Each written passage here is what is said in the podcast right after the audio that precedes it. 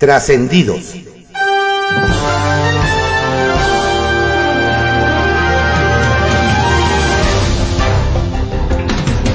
Continuamos con la audiosíntesis informativa de Adrián Ojeda Román, correspondiente al viernes 28 de abril de 2023. Demos lectura a algunos trascendidos que se publican en periódicos capitalinos de circulación nacional. Templo Mayor, por Fray Bartolomé, que se publica en el periódico Reforma. ¿Quién le tiene miedo a Xochitl Galvez?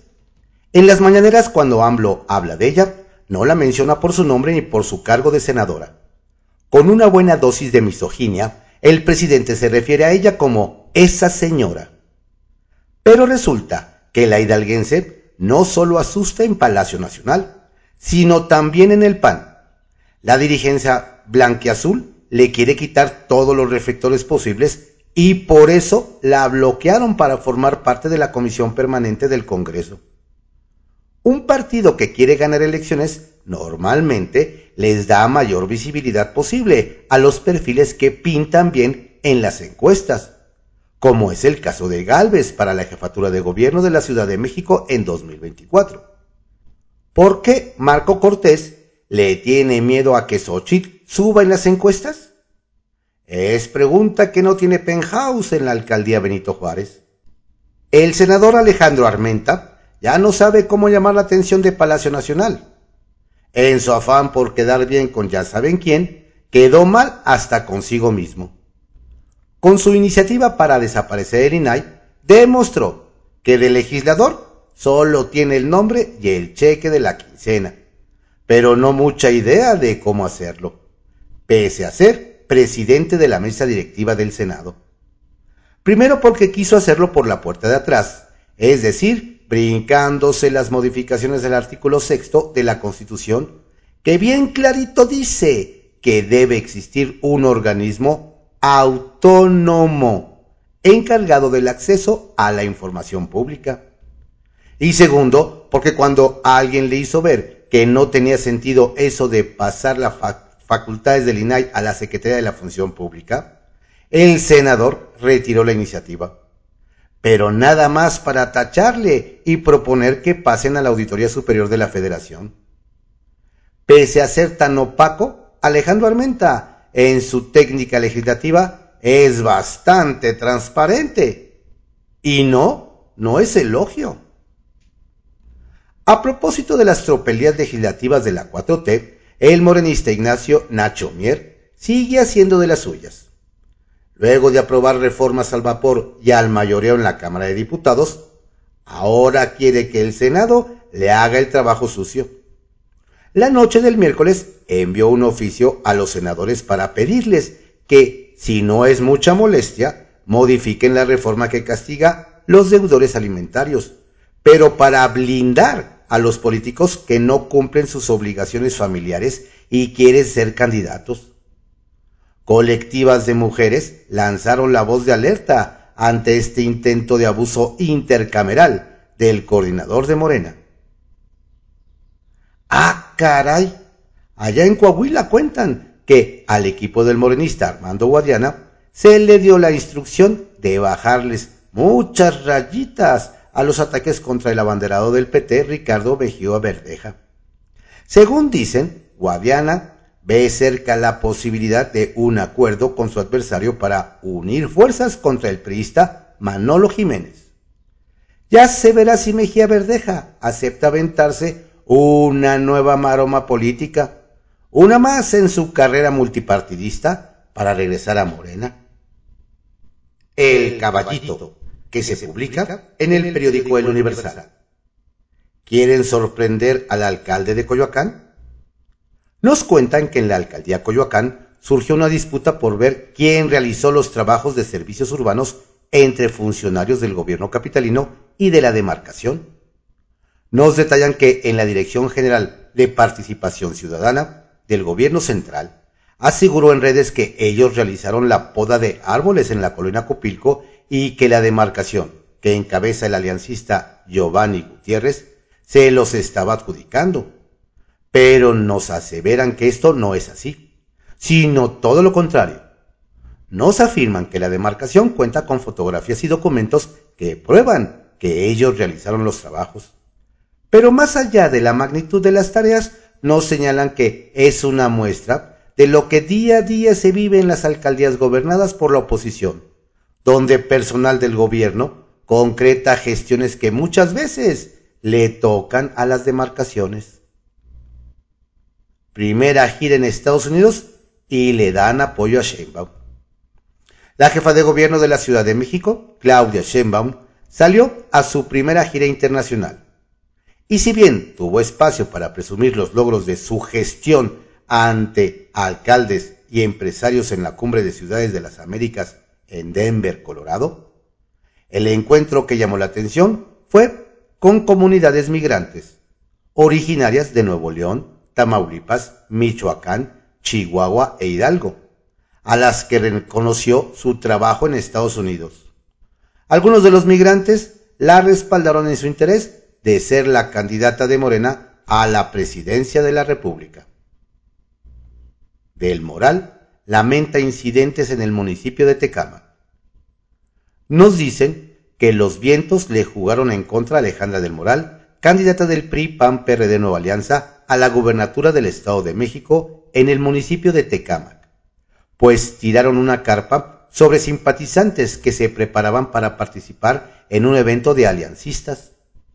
Al enterarse del percance, doña Alejandra se dirigió de inmediato al lugar para contribuir con la atención de los lesionados, quienes fueron auxiliados en el sitio por los servicios de emergencia y protección civil, que acompañan y supervisan sus mítines. Una mujer de la tercera edad fue trasladada a un hospital en el que perdió la vida a causa de un infarto. La candidata asumió la responsabilidad para apoyar a la familia de la mujer. Sacapuntas, que se publica en el Heraldo de México. Juegan las contras a Monreal. El líder de la bancada de Morena en el Senado, Ricardo Monreal, es el principal damnificado de la parálisis legislativa derivada de la negativa a nombrar al menos a un comisionado del INAI Resulta que el Zacatecano anunció acuerdos para destrabar el tema. Pero a la hora buena, la mayoría de los senadores morenistas le jugaron las contras. Algunos creen que buscan debilitarlo como corcholata presidencial y hacerle ver que no tiene las riendas del grupo parlamentario. Solo quería quedar bien. En cuestión de horas, nació y murió la iniciativa del presidente del Senado Alejandro Armenta para desaparecer el INAI. Ni en Morena tenían consenso, además de que, al ser una reforma constitucional, necesitaba ser aprobada por dos terceras partes del Pleno. Dice que su intención era quedar bien con ya saben quién. Osorio se disciplina. Calladito se quedó el ex coordinador del PRI en el Senado, Miguel Ángel Osorio Chong, con el revés que dio el Tribunal Electoral a su impugnación contra la ampliación de la dirigencia de Alejandro Moreno hasta el 2024. Es más, el hidalguense ahora anda muy disciplinado ante el líder de los senadores tricolores, Manuel Ayorbe. Se sube a la moto. La que no pone pretextos para llegar a sus compromisos es la secretaria del Bienestar, Ariadna Montiel. Ayer se reunió con el representante de la UNICEF en México, Fernando Carrera, pero sorprendió a todos al llegar en motocicleta y la volvió a usar para trasladarse a la sede del gobierno capitalino y de ahí a la alcaldía Iztapalapa a entregar tarjetas del bienestar. Prevén retorno a mañaneras. Nos cuentan que es muy probable que el presidente López Obrador retome las riendas de la mañanera el próximo lunes. Los que saben sobre su estado de salud estiman que el mandatario estaría apto para regresar a su habitual espacio y, refieren que está muy complacido de la forma en que el secretario de Gobernación, Adán Augusto López, condujo el espacio. Bajo reserva, que se publique en el periódico El Universal. Encadenan al INAI y noquean a Monreal. Nos cuentan que en la sesión de ayer en el Senado, la mayoría morenista no solo quiso enterrar al organismo de transparencia y lo dejó maniatado, sino que de paso dejó en la lona a una de las corcholatas presidenciales. De poco le sirvió el oficio político al coordinador morenista Ricardo Monreal, quien volvió a quedar mal con los suyos y con los de la oposición, porque su acuerdo para aprobar el nombramiento de un consejero del INAI y sacar al Instituto de la Parálisis fue hecho añicos, ya no solo por los duritos de la bancada guinda, sino por la mayor parte del grupo. Hasta el presidente de la mesa directiva, el poblano Alejandro Armenta, impulsado por don Ricardo para llegar a ese puesto, dejó de lado su cercanía con el Zacatecano. Así nos hacen ver, la jornada quedará para la historia por el espectáculo de la mayoría peleando con uñas y dientes por sepultar la transparencia. Y entrará en el anecdotario como la fecha en que el hábil y hasta hace poco poderoso Monreal quedó como corcholata sin botella. Ya no lo ven como presidenciable, ni en Morena ni en la oposición, nos cuentan. Un fantasma recorre la SEP. En sus redes sociales, el director de materiales educativos de la Secretaría de Educación Pública, Marx Arriaga, se había comprometido de presentar los nuevos libros de textos gratuitos para educación básica el 17 de abril. Hasta ahora lo que circula por redes son presuntas copias de sus libros que sin duda causarán revuelo y pondrán a Arriaga en el ojo del huracán por la ya bastante comentada carga ideológica y, según los enterados del tema educativo, la poca sustancia técnica y pedagógica. Así que como el manifiesto comunista que lanzaron al mundo su tocayo Marx y Engels, con la célebre frase un fantasma recorre Europa. Ahora el fantasma de los nuevos libros recorre los pasillos de la SEP. A ver qué tan fuerte es la bomba cuando se materialice el espectro. Morena manda artillería pesada al INE. Nos platican que de cara a 2024, Morena decidió hacer relevos en la defensa del partido ante el INE. En la última sesión, en San Lázaro, la bancada guina anunció que Sergio Gutiérrez Luna será el defensor de Morena desde el legislativo ante el INE, en lugar de César Agustín Hernández Pérez, quien había hecho un trabajo muy X, en la palabra de los liderazgos guindas, como consejero propietario del Poder Legislativo ante el Consejo General del INE. Nos recuerdan que para sus correligionarios, don Sergio ya había hecho un buen trabajo lo que le valió saltar a la presidencia de la Cámara de Diputados. Ahora saldrá al quite para buscar las mejores condiciones electorales para los suyos. Hasta que se le hizo la permanente a MC. Quienes se vieron muy contentos ayer en el cierre del periodo de sesiones en la Cámara de Diputados fueron a los integrantes de Movimiento Ciudadano. Y no es para menos porque, como se los adelantamos ayer, después de dos periodos y una ardua lucha en tribunales, tendrán un lugar en la Comisión Permanente del Congreso de la Unión.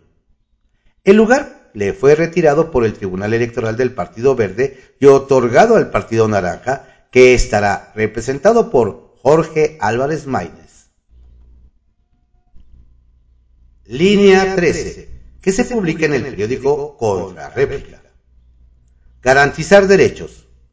La diputada Tania Larios, presentó ante el Congreso de la Ciudad una propuesta a fin de que las leyes de la capital garanticen plenamente el derecho de niñas, niños y adolescentes migrantes acompañados, no acompañados, separados, nacionales, extranjeros y repatriados que transiten por la Ciudad de México y por el territorio mexicano. La propuesta adiciona un capítulo a la, a la, Ley de Niñas y Niños y Adolescentes de la Ciudad de México a efecto que durante el procedimiento administrativo migratorio sea considerado el interés superior de la niñez y que se observen las garantías del debido proceso, y en cualquier decisión que se tome en cada caso concreto de niñas, niños y adolescentes migrantes, en el que se estimarán las posibles repercusiones de la decisión que se tome en cada caso. Apoyan selección el Congreso de la Ciudad solicitó a las y los 66 diputados locales a realizar aportaciones voluntarias para apoyar a los jugadores de la selección mexicana de fútbol para ciegos en su categoría sub-21, a fin de que puedan sufragar sus gastos personales durante su participación en los quintos Juegos Panamericanos Juveniles que se llevarán a cabo en Bogotá, Bogotá Colombia, el 2, del 2 al 12 de junio de 2023. El Pleno Legislativo local además felicitó a los jugadores por su próxima participación en la justa deportiva. Al respecto, la diputada Miriam Cruz dijo que participar en los Juegos Panamericanos para estos deportistas representa un gran reto y una gran oportunidad, pues en ello han puesto sueños, esperanzas y mucho esfuerzo. Sin embargo, también han solicitado el apoyo tanto de autoridades como a la sociedad en general para que se puedan cumplir este sueño. Exigen renuncia del oficial mayor del Congreso Capitalino. Con el objetivo de exigir la renuncia del oficial mayor, Reinaldo Baños, por la falta de mesas de acuerdo para lograr un incremento salarial. La tarde de este 27 de abril, algunos trabajadores del Congreso de la Ciudad de México tomaron de manera inesperada la máxima tribuna para manifestar su inconformidad. Trascendió que algunos trabajadores cerraron las puertas del recinto legislativo para impedir la entrada y salida de las personas que se encontraban dentro. Los hechos ocurrieron cuando un grupo de 40 trabajadores se atrincheró en la tribuna para exigir una solución a la problemática de la falta de dispersión de los recursos de vales de despensa.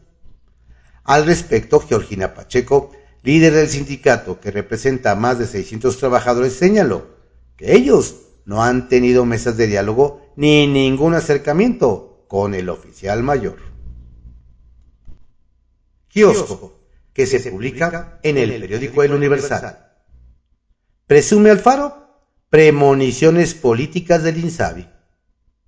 Desde Jalisco nos comentan el primero en festejar la desaparición del Instituto de Salud para el Bienestar INSABI fue el gobernador Enrique Alfaro Ramírez de MC, quien no tardó en recordar que su administración se negó rotundamente a entregar el sistema de salud estatal al gobierno federal y que desde hace tres años él ya preveía el rotundo fracaso de ese modelo. Nos indican que para demostrar que el tiempo le dio la razón, don Enrique publicó en sus redes sociales las notas periodísticas en las que vaticinaba que la propuesta del presidente Andrés Manuel López Obrador no llegaría a ningún lado. Por lo que nos dicen, no faltó quien lo comparó con Monividente o Nostradamus. Brujo, brujo. Bailan con melón y con sandía. Quienes no quitan el pie de la base y tratan de quedar bien con todos en Nuevo León, nos, nos cuentan, son el dirigente nacional del PT y diputado federal, Alberto Anaya Gutiérrez, y su esposa Guadalupe Rodríguez Martínez. Nos relatan que en la pasada visita a Tierras Regias de la jefa de gobierno de la Ciudad de México, Claudia Sheinbaum Pardo, de Morena, doña Guadalupe estuvo en marcaje personal con doña Claudia. Pero además la pareja tiene incrustados en el equipo de Marcelo Ebrard, Casaubón Morena, al exdiputado local y federal Santiago González Soto. Y por si hiciera falta, está su corcholata, el diputado federal Gerardo Fernández Noroña, aunque saben que es más fácil que un camello entre en el ojo de una aguja a que sea abanderado de la alianza. Notarios en alerta donde sorprendieron a propios y extraños, nos comparten, fue en Hidalgo, luego de que le fue revocada la patente de notario en Tula a José Alberto Narváez Gómez, ex titular de Agricultura del gobierno de José Francisco Olvera Ruiz, del PRI, y la cual había recibido en 2019 con el exmandatario Omar Fayad Meneses del PRI. No se explican que la ley marca cuatro causales para quitar las notarías como no iniciar o reiniciar funciones según lo marcado por renunciar, ser condenado a algún delito y ante incapacidad físico-mental. Pero la revocación no indica cuál fue la causa, por lo que en el gremio notarial ya varios pusieron sus barbas a remojar. No vaya a ser el diablo. Confidencial, que se publica en el periódico El Financiero. El oso de Armenta. El hecho de que el presidente del Senado, Alejandro Armenta, haya inscrito una iniciativa de reformas legales para desaparecer el INAI, sabiendo que para ello tendría que modificar la Constitución, es ya de por sí un ridículo. Pero que luego de las palabras de su coordinador Ricardo Monreal, en el sentido claro de que no respaldaba tal proyecto, bajara la propuesta que ya había sido publicada en la Gaceta Parlamentaria, es aún más vergonzoso por si fuera poco, luego el poblano intentó corregir y decir que más bien proponía que las funciones del instituto las absorbiera la Auditoría Superior de la Federación y no la Secretaría de la Función Pública como había planteado al inicio. ¿Sopa de letras? Ganó la opacidad. Los radicales de Morena impidieron el nombramiento del INAI que buscaba sacar Ricardo Monreal en el Senado mediante acuerdos, tanto en su bancada como con las distintas expresiones políticas. Y es que los ultras, como Álvarez Lima, César Cravioto, José Narro, en su desesperación estuvieron corriendo la voz de que el propio inquilino de Palacio Nacional había instruido que se le cerrara el paso a cualquier elección y se dejara en la inoperancia al organismo autónomo por lo que más allá de todo ganó la opacidad y perdió la transparencia. Eso no es de caballeros. Vaya espectáculo deplorable el que nos regalaron ayer los senadores. Hubo, como en otras ocasiones, de todo. Gritos, consignas, mantas, toma de tribuna. Pero lo que estuvo aún más fuera de lugar fue la actitud del morenista César Cravioto, quien fuera de sus cabales profirió improperios a las legisladoras que sostenían una manta de protesta.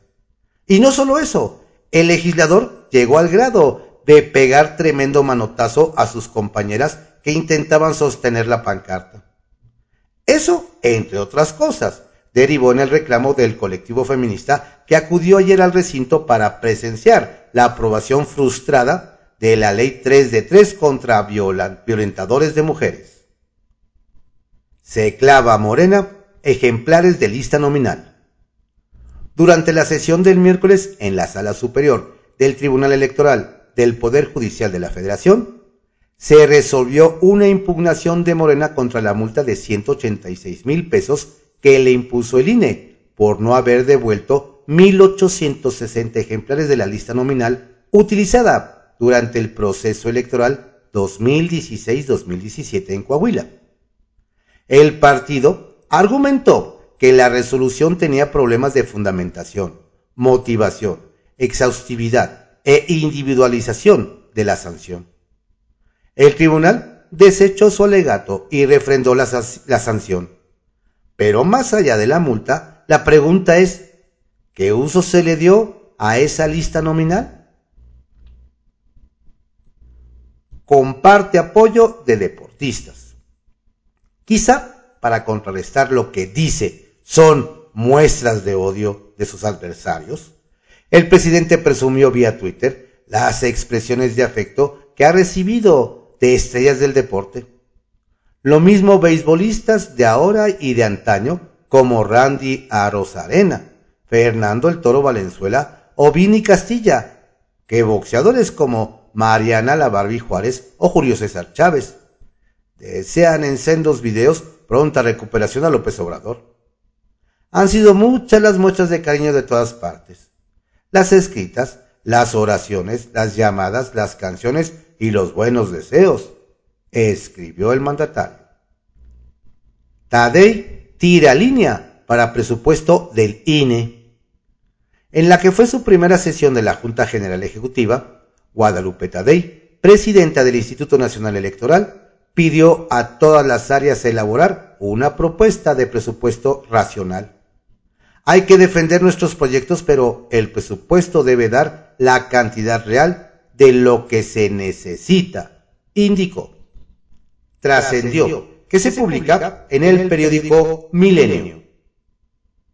Trascendió que el presidente Andrés Manuel López Obrador mostró en redes sociales mensajes de apoyo de importantes representantes del mundo deportivo como Randy Arozarena, Fernando Valenzuela, el hijo del santo, Julio César Chávez y la Barbie Juárez, quienes expresaron sus deseos de pronta recuperación ante su tercer contagio de COVID-19.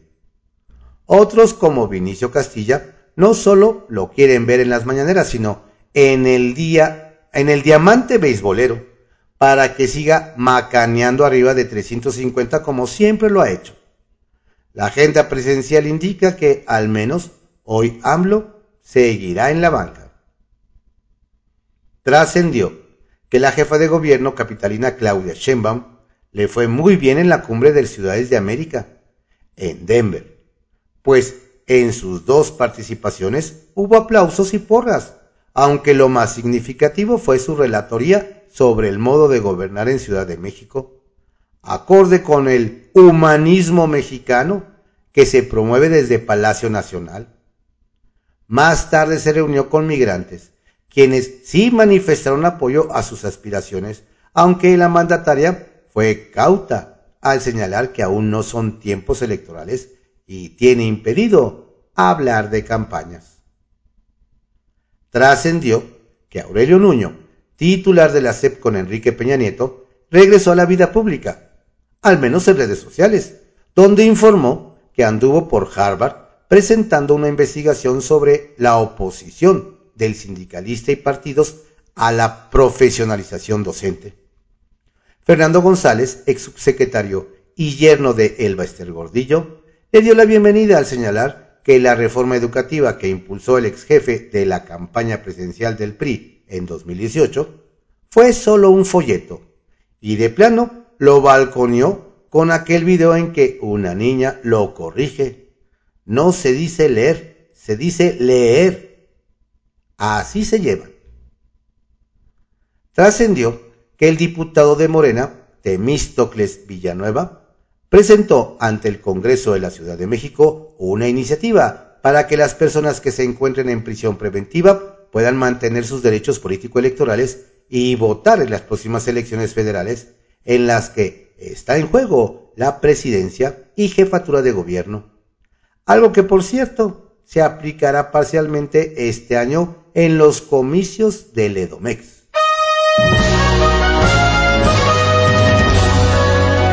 Estos fueron algunos trascendidos que se publican en periódicos capitalinos de circulación nacional en la audiosíntesis informativa de Adriano Ojeda Román, correspondiente al viernes 28 de abril de 2023. Tenga usted un excelente día y un estupendo fin de semana largo. Cuídese mucho.